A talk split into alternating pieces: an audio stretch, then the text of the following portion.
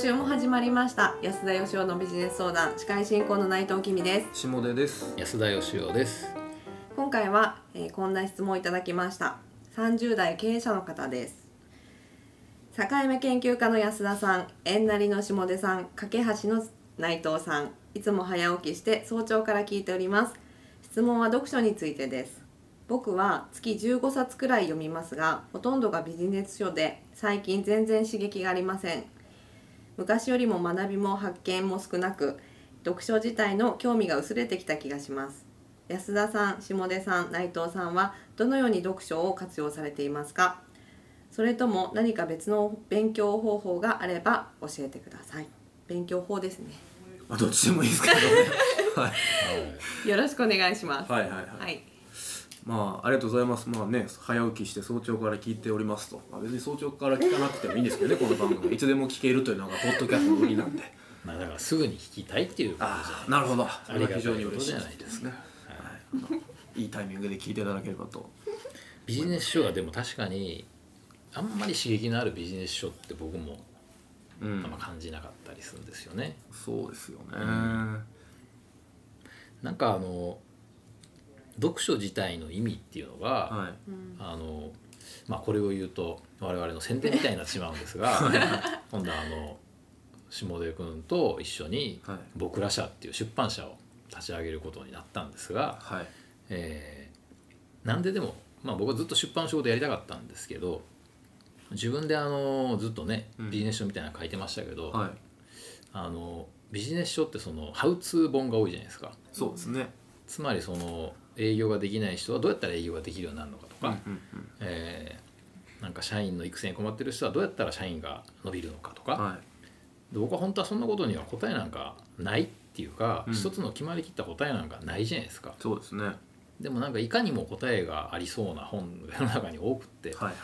なんでそんな本がいつまでも出続けるかっつったら多分答えがないからいくらでも答えが書けるんだと思うんですけどね、うんなるほど。だからやっぱ答えをなんか知るための本じゃなくて、うん自分で考えるための本自分で答えを見つけるための本はい。が絶対必要だろうって僕は思ってたんで、なるほど。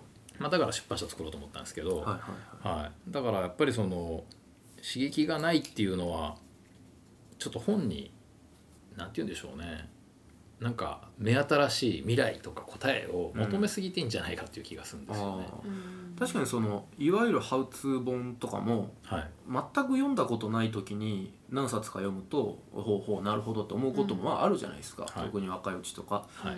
でも大体どれも同じようなことをちょはいっと言い方変えて書いてるだけみたいなのが多いんで、そうですね。なんかでその業界のちょっと知ってる人から見たらなんか薄っぺらいなっていうふうに見えたりとか。多いんでなんで多分月15冊とかチョイスして読んでたら、はい。なんか前読んだ本となんか似てるなみたいなのは、うん。まあしょうがねえだろうなっていう気はしますけどね。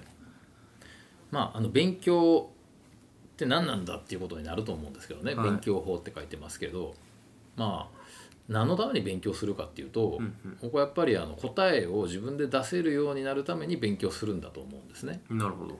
つまりあの答えはないんだと。うん。社会には。うんうん。決まりきった答えがないとだって法律だって変わったりするわけじゃないですか。そうですね。右だったもんが左になったりとかねはい。合法だったもんが違法になったり違法だったのが合法になったりするわけで、はしかも国が変わったらまたルールも変わるわけで。違法と合法の境目も曖昧だから裁判があるわけですからね。そうですそうです、はい、今のところの法律に詳しい人が弁護士だっていうだけなんで、うんうんだ基本的にはあの確固たる答えなんていうのはビジネスにおいても人生においても社会においても僕はないもんだと思ってるんですね。はい。例えば誰と結婚したら幸せかとかね。お そんなま答えないじゃないですか、大変なところの話題を持ってきましたね。確かにそれには答えはないですね。ですよね。はだから大事なのはあの自分なりの納得した答えを俺は自分の人生において出してきたよなって思えるかどうかだと思うんですよ。振り返った時に。僕は、ええ振り返って死ぬ時に満足できるかどうかっつったら自分でちゃんと考えてうんそれがうまくいくかどうかはともかくとしてうんはい。その時に自分が納得できる答えを自分の頭でちゃんと考えてうん。俺は出してきたと。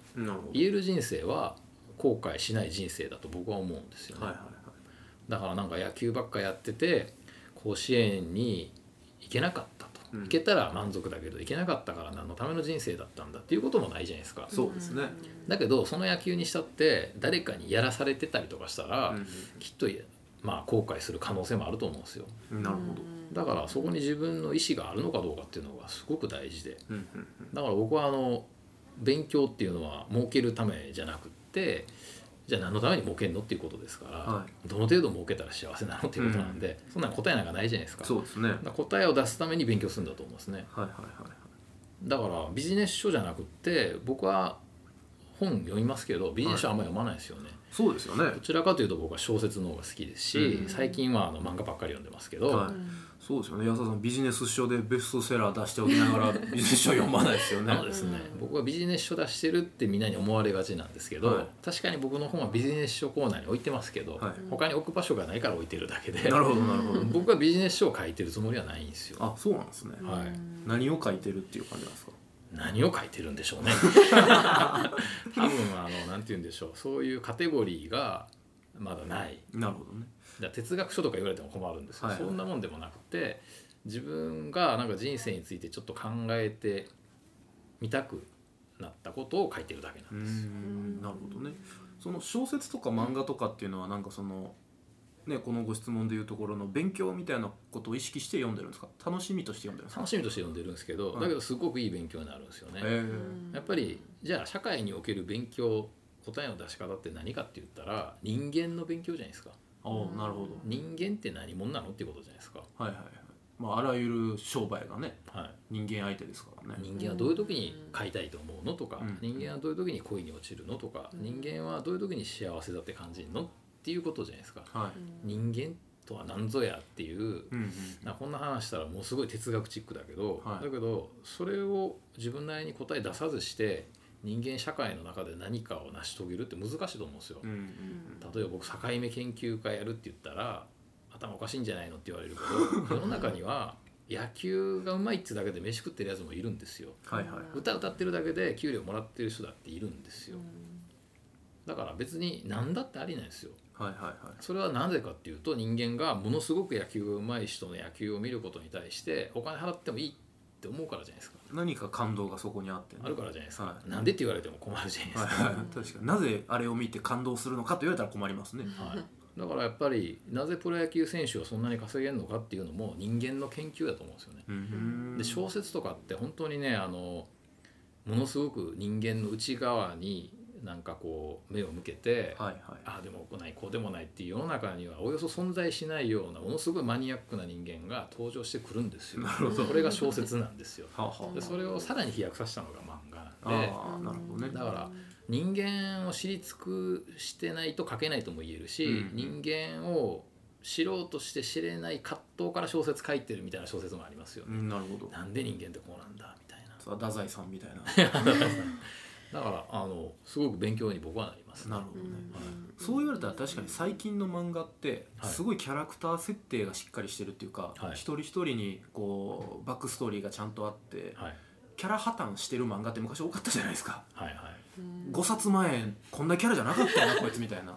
最近そこしっかりしてて人間描写がすごい複雑かつ成功になってきますよね。いや本当にねあのもう小説とあの表現の仕方が違うだけで、うん昔の漫画と全然違うなと思うんですけど僕ずっと漫画読んでなかったんですけど社長になって。あのデスノートが流行りだしてから読み出して。で最近はねあのこれが流行ってるって下手君が教えてくれるやつあ「キングダム」とかはいもハマってますけど、はい。やっぱねなんか最近の漫画深い、そうっすね、えーやっぱ人間のことをちゃんと研究して書いてるなっていう感じがすごくしますね。なるほどねそうやったら僕1年目の最初のお師匠さんにその人間観察的なことはすごい言われましたね、あそれは大事ですよね。はい、あの人はなぜ今あそこで片手で缶を持ってるのかとか。